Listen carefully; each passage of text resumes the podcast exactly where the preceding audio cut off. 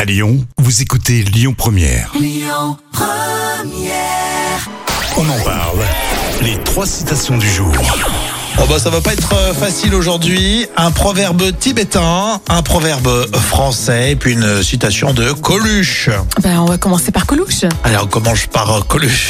Coluche. Le mariage, euh, c'est souvent le coup de foudre. On sait plus, on sait plus, on sait plus, et puis à la fin, Euh, ben, on se supporte plus, non ouais presque ça. À la fin, on sait plus. Ah oui, on sait plus comme le verbe savoir, quoi. Voilà exactement. Ah oui. Proverbe français.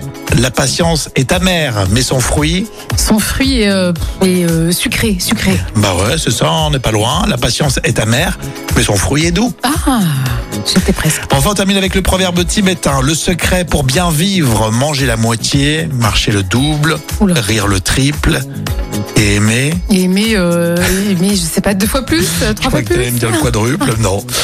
Euh, le secret pour bien vivre, vous pouvez noter, hein, c'est un proverbe tibétain. Oui. Manger la moitié, marcher le double, rire le triple et aimer sans mesure. Ah, c'est très, c'est- vraiment, c'est super Ah, beau. C'est bien, c'est C'est beau, hein Ouais, c'est Mhm. chouette.